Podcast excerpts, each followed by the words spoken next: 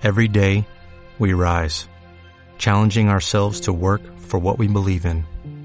At U.S. Border Patrol, protecting our borders is more than a job, it's a calling.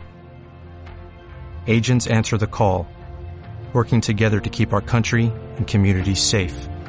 If you are ready for a new mission, join U.S. Border Patrol and go beyond. Learn more at cbp.gov/careers.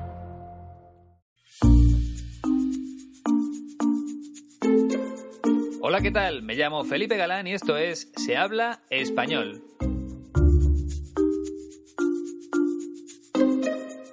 Bienvenida o bienvenido al podcast número 77 en el que te voy a hablar de un cocinero muy conocido en España. Se llama Alberto Chicote y se ha hecho muy famoso porque es el protagonista de un programa de televisión que se llama Pesadilla en la cocina. Si no estoy equivocado, se trata de un programa similar al que se hace en otros países. Te daré todos los detalles un poco más tarde. Porque antes, mi amigo Iñaki me ha pedido que le dé las gracias a Yuri de forma pública, es decir, a través del podcast.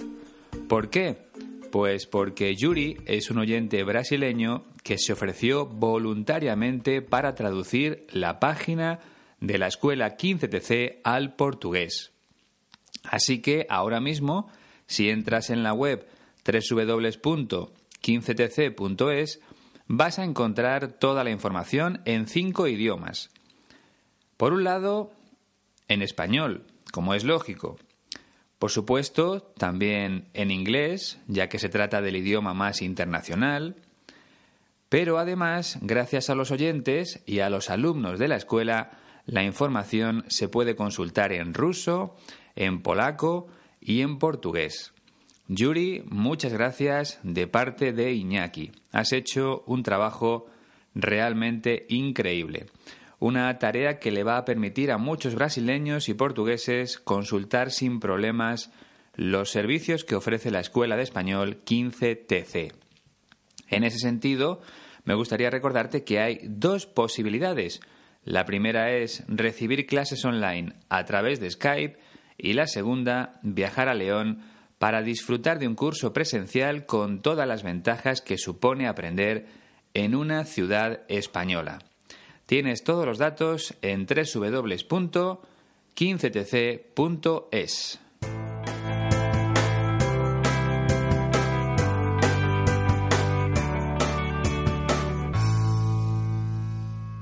Hace un par de semanas conocí en persona a un nuevo oyente del podcast que también se unió hace tiempo a la página de Facebook de Se Habla Español. Su nombre es Mark y aunque nació en Estados Unidos, ahora está viviendo de manera provisional en Polonia. Estuvimos compartiendo un café aquí en Madrid y charlamos durante un par de horas, primero en español y después en inglés. Siempre es un placer ponerle cara a las personas que escuchan los programas. Y me hace una ilusión especial saber más detalles sobre sus vidas, por ejemplo, por qué están aprendiendo español. Por cierto, también me ha respondido Kyle. Si recuerdas, te conté que estaba trabajando para una organización que ayuda a personas desfavorecidas, a personas con problemas. Y le pedí que me contara más detalles a través del correo electrónico y lo ha hecho. Voy a leer solo una parte de su mensaje porque es muy largo. Hola Felipe, saludos desde Seattle, Washington, donde llueve la mayor parte del tiempo. Fue muy divertido escuchar el episodio 75 de su podcast y escuchar lo que dijo de mí. Qué grata sorpresa. Y tenía razón. Trabajo para una organización sin fines de lucro, o sea, que no gana dinero. Somos cristianos y ayudamos a jóvenes y niños que viven en las calles o que habían abusado o abandonado. Y también entrenamos pastores para que puedan entender la Biblia y servir, y servir mejor a la gente en sus comunidades. Dicho de manera diferente, tenemos 250 misioneros y también personal nacional, y trabajo para nuestra oficina en Estados Unidos. Nuestra gente trabaja en 10 países de Latinoamérica, así que tengo muchos compañeros de trabajo que viven allí que no hablan inglés.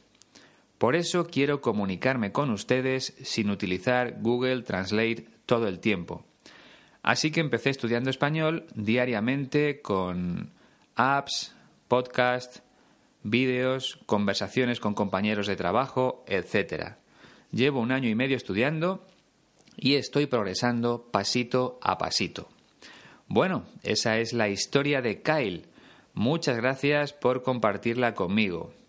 La página web de su organización es www.actioninternational.org www.actioninternational.org Así puedes conocer más detalles sobre su trabajo. Por cierto, Kyle me dio las gracias por el shout out en inglés, es decir, por hablar de él en uno de los programas. La palabra que utilizamos en España es saludo, así que ya lo sabes, en vez de shout out, saludo. Y antes de empezar con el protagonista de hoy, me falta dar la bienvenida a las personas que le han dado a me gusta en la página de Facebook durante las dos últimas semanas. Son las siguientes. Felipe Sancler, Daisy Ferraz, Sandra Costa, Danilo Silva, Daniela Bo, todos ellos de Brasil. Gianni Van Dusser y Tris Haller de Estados Unidos. Shakir El Maimuni de Barcelona. Ayaka Matsuo de Japón y Vanessa Xavier Peletán de Francia. A todos ellos muchas gracias por uniros a la familia de Se habla español. Vamos ya con nuestro personaje del día.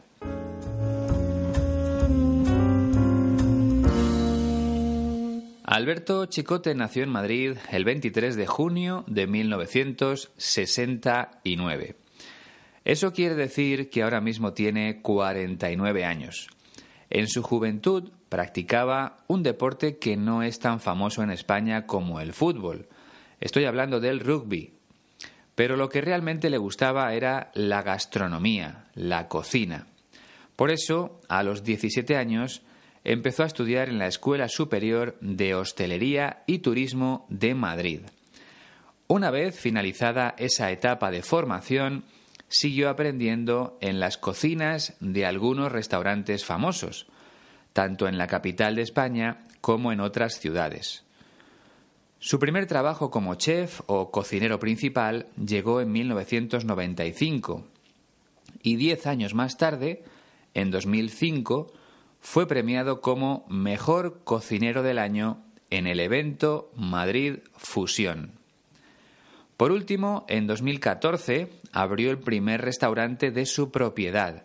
Se llama Yakitoro y sus platos son una, una, reinterpretación o una versión de la cocina japonesa. Es decir, mezcla las cocinas española y japonesa. Después ha abierto otros restaurantes porque el primero fue un éxito. Pero yo quería hablarte de su faceta televisiva o de su lado televisivo. En 2012 empezó a presentar un programa que se llama Pesadilla en la cocina. Creo que es una copia de otro que ya existe en países como Estados Unidos. Chicote recibe la llamada de un restaurante con problemas y va allí para ofrecer sus consejos como experto en el mundo de la cocina. Reforman el restaurante, cambian los platos de la carta, y normalmente el negocio empieza a funcionar. En eso consiste el programa. Y gracias a él se ha hecho muy famoso en España, porque se enfada mucho con los propietarios de los restaurantes y a la gente le resulta muy gracioso. Y en la entrevista que vamos a escuchar habla precisamente de eso, de lo que le dicen los espectadores cuando le ven por la calle o en su propio restaurante. Vamos a escucharlo. Lo que recibo de la mayoría de la gente, la verdad es que, aunque me sonroje un tanto decirlo, pero es un más cariño y admiración que otra cosa, ¿no? no sé, me, hace sentir muy bien, la verdad. Yo siempre cuento que yo no he visto nunca un programa de pesadilla en la cocina yo solo. Yo lo veo cuando se emite y nunca lo he visto yo solo en mi casa, siempre quedo con amigos y no sé qué. Y me di cuenta ya hace tiempo que cuanto peor lo paso yo, claro más se descojona la gente. Hay, hay, veces que nos ocurre que cuando, cuando empezamos a grabar, eh, la, la, propia gente que nos ha llamado para que le echemos una mano con su restaurante y todo el tema, te demandan, bueno, y ahora decirme qué tengo que hacer pues nada, no tienes que hacer nada. Ahora viene Alberto, pues hablas con él, le cuentas cuál es tu problema y, ya vamos. Ah, pero entonces no tengo yo que decir, no, no, tú, tú tienes un restaurante que te va mal, pues él te va a preguntar y, tira para adelante. Solamente tener la valentía de, reclamar la ayuda de alguien y ser capaz de, exponerse de este modo es para mí alabable. Y, y luego siempre empiezan a ocurrir cosas la mayoría de las veces tan bestias que te olvidas de, los tíos de la cámara que tienes delante, de no sé qué, no sé cuál y de todo lo que está ocurriendo, porque, porque en realidad todos estos lugares a los que a los que vamos con pesadilla en la cocina son lugares donde la gente lo está pasando realmente mal, mal, con unos problemas empresariales enormes. No es fácil entender todo lo que dice Alberto Chicote, porque tiene una forma de hablar muy peculiar. Pero bueno, estamos acostumbrados a enfrentarnos a este tipo de retos, ¿a que sí? Por cierto, antes no lo he dicho, pero la entrevista se la hizo Andreu Buenafuente, del que ya te he hablado muchas veces. Además, es posible que en el futuro le dedique un programa también a él, porque es un presentador de televisión muy famoso. Pero ahora nos centramos en Alberto Chicote. Vamos a escuchar con atención lo que dice en el primer fragmento. Lo que recibo de la mayoría de la gente, la verdad es que, aunque me sonroje un tanto decirlo, pero es un más cariño y admiración que otra cosa, ¿no? no sé, me, me hace sentir muy bien, la verdad. Lo que recibo de la mayoría de la gente, de momento voy a pararme aquí. Chicote se refiere a los comentarios que le hace la gente cuando le ven por la calle o cuando van a su restaurante y son comentarios relacionados con su trabajo en el programa de televisión. Luego dice, aunque me sonroje un tanto decirlo, el verbo sonrojarse significa sentir vergüenza. Muchas veces, cuando sentimos vergüenza, nuestro rostro empieza a tomar un color rojo. De ahí viene el verbo sonrojarse. Entonces, los comentarios de la gente hacen que Chicote se sienta un poco avergonzado. Pero no por nada malo, al contrario, porque la opinión de los espectadores suele ser muy buena. Y cuando alguien nos dice algo bonito en persona, pues es normal sentir un poco de vergüenza. Chicote explica que sobre todo recibe cariño y admiración. El, verbo admirar significa valorar de forma positiva a una persona, pensar cosas buenas de esa persona. Y concluye diciendo que recibir esos mensajes de la gente le hace sentir muy bien. Pues claro, cómo no, a todos nos gusta que hablen bien de nosotros, y Chicote no es una excepción. En definitiva, podemos decir que los espectadores se lo pasan bien cuando se sientan delante del televisor para ver el programa de Alberto Chicote, que se llama Pesadilla en la cocina. En el segundo fragmento confiesa que siempre suele ver su programa en compañía de alguien. Yo siempre cuento que yo no he visto nunca un programa de pesadilla en la cocina yo solo. Yo lo veo cuando se emite y nunca lo he visto yo solo en mi casa, siempre quedo con amigos y no sé qué. Yo siempre cuento que yo no he visto nunca un programa de pesadilla en la cocina yo solo. Para empezar, no es normal utilizar el pronombre yo tres veces en la misma frase. Pero como siempre te digo, cuando hablamos nos pasan estas cosas.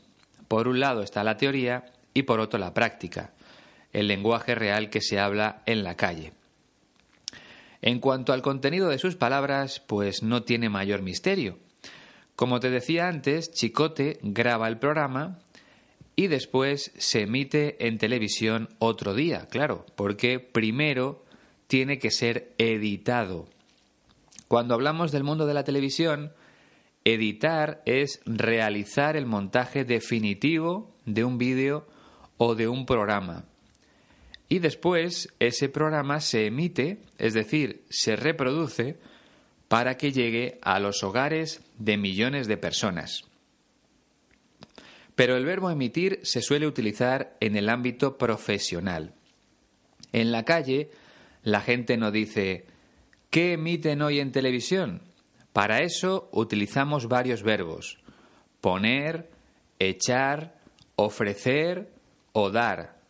Por ejemplo, ¿qué ponen hoy en la tele? ¿Qué echan hoy en la tele?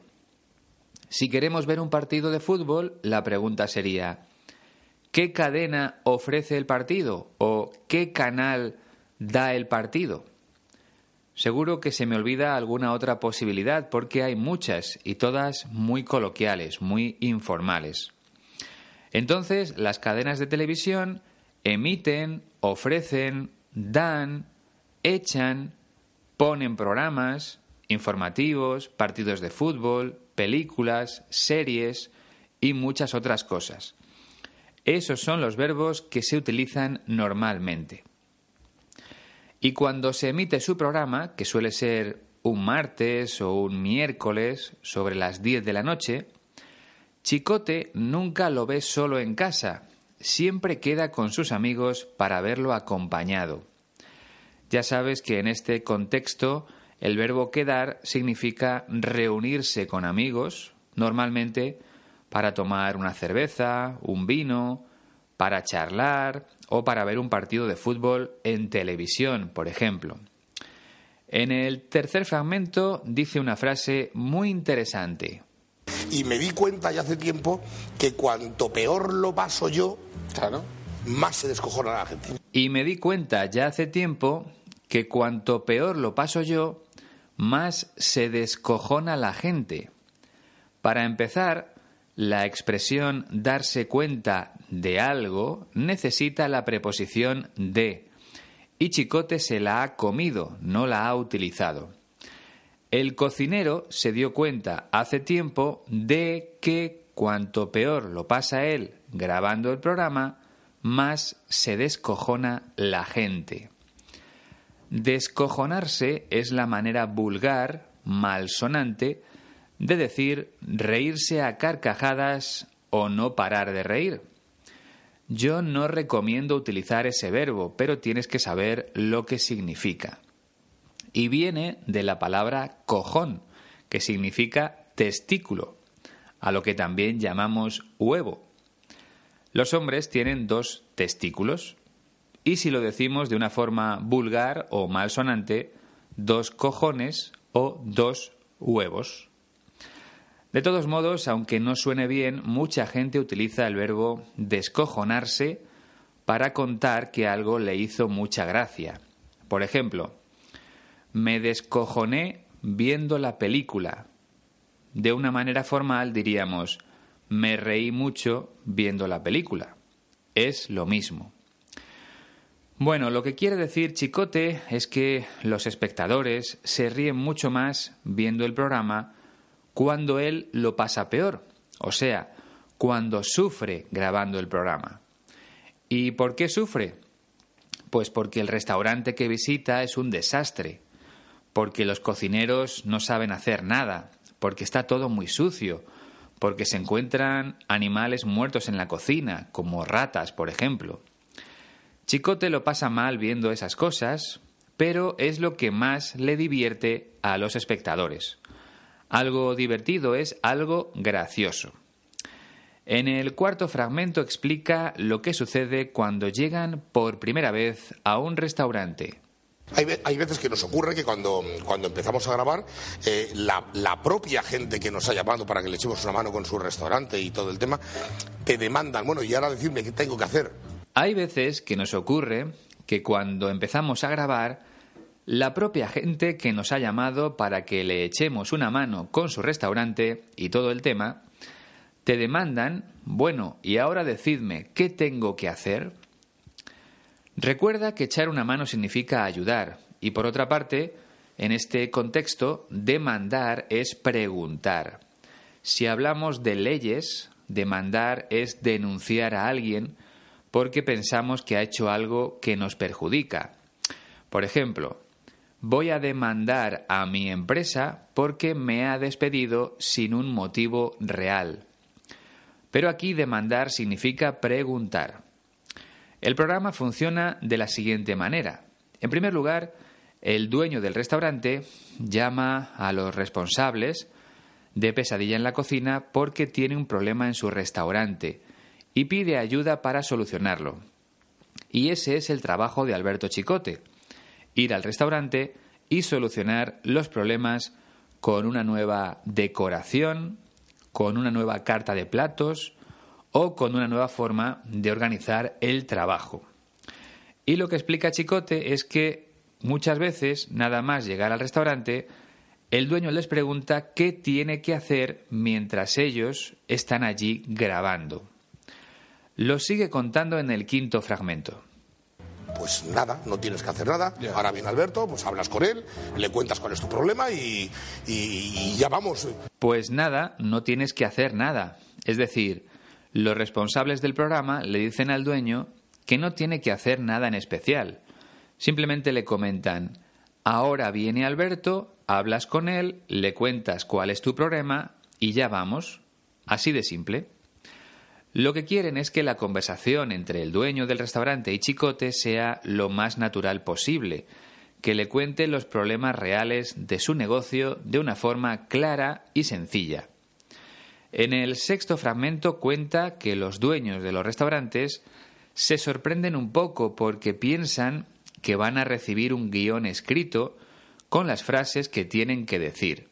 Ah, pero entonces no tengo yo que decir, no, no, tú, tú tienes un restaurante que te va mal, pues él te va a preguntar y, tira para adelante. Pero entonces no tengo yo que decir, es lo que te comentaba justo antes. Los dueños creen que van a grabar una película o algo parecido y que van a recibir instrucciones por parte del programa. Pero no es así. Las personas que dirigen Pesadilla en la cocina quieren que todo se desarrolle de una forma muy normal, muy natural, sin preparar nada previamente. Y por eso le dicen al dueño lo siguiente. Tú tienes un restaurante que te va mal, pues él te va a preguntar y tira pa'lante.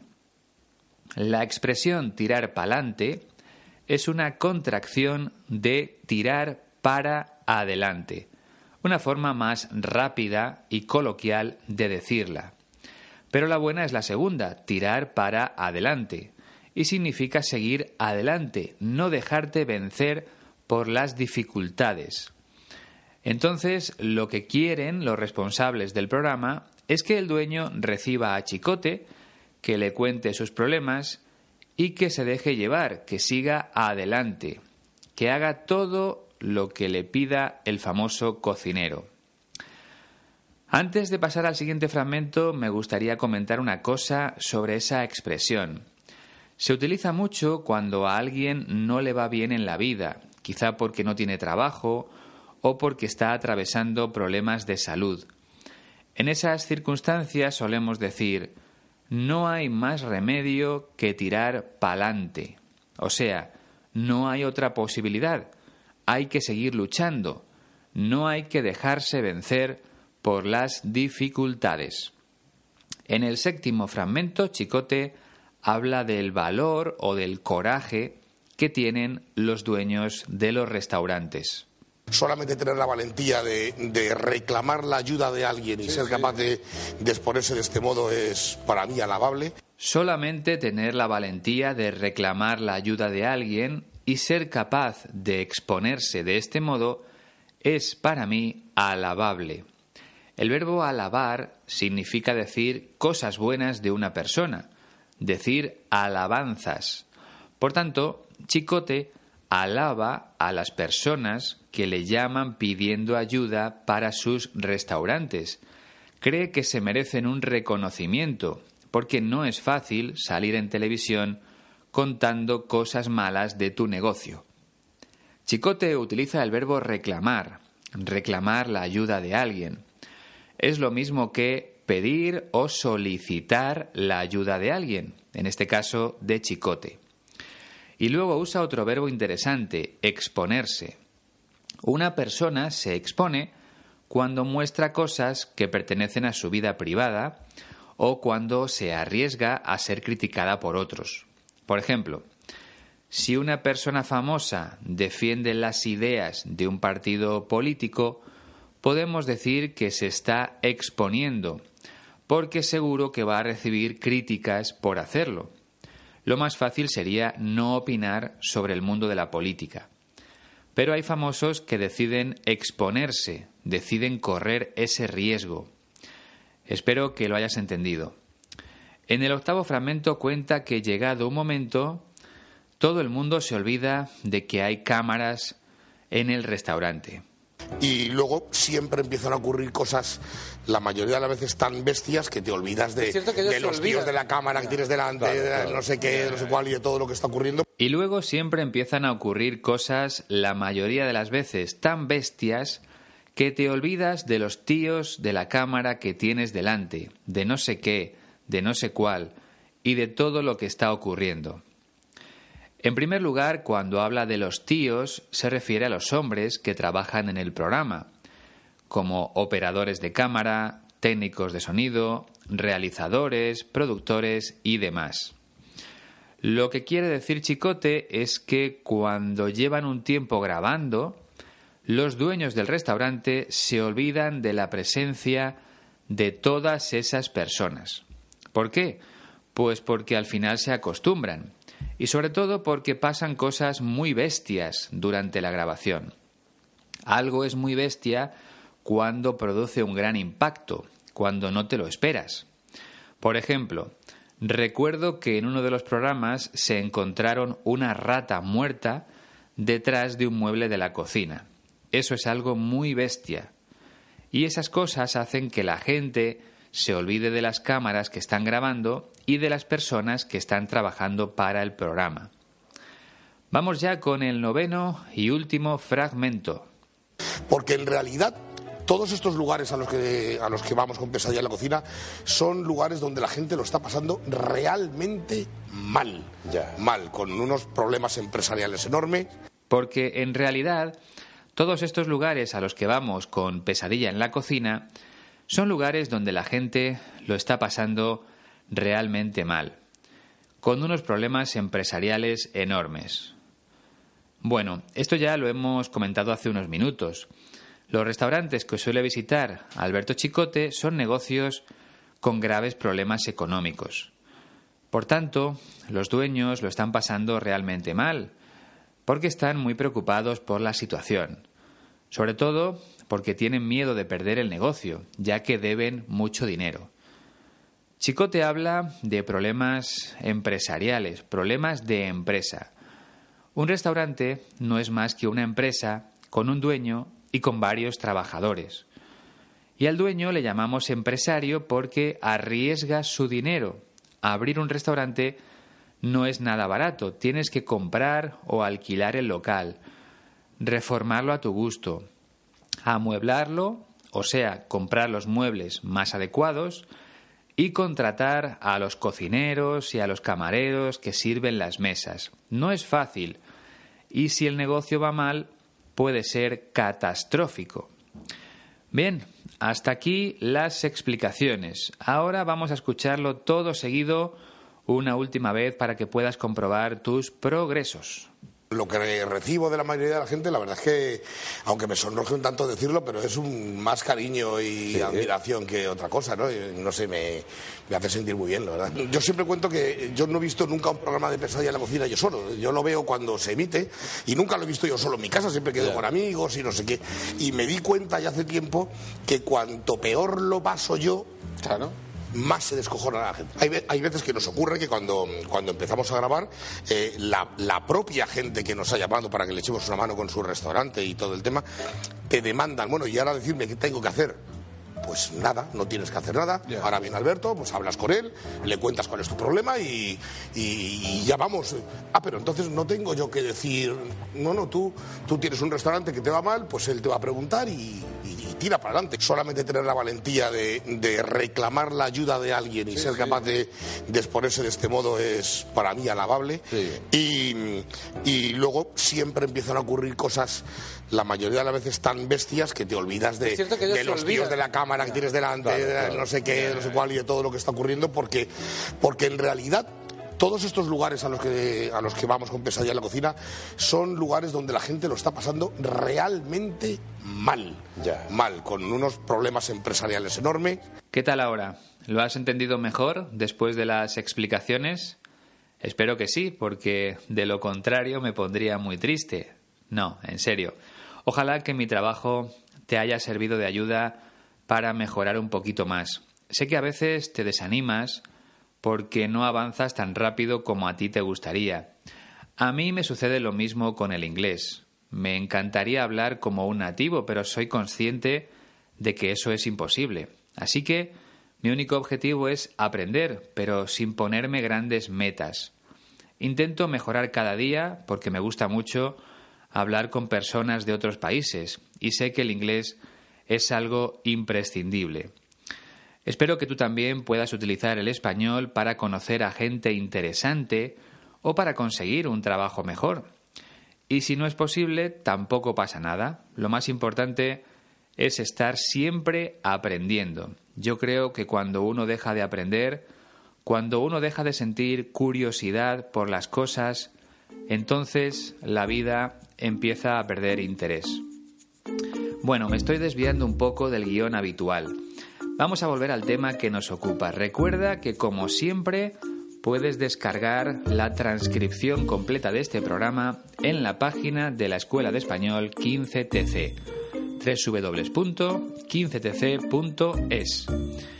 Y ya sabes que puedes ponerte en contacto conmigo a través de las redes sociales o por medio del correo electrónico se habla. Espero vuestros mensajes porque me hacen mucha ilusión. Por mi parte, nada más. Ha sido un placer, como siempre.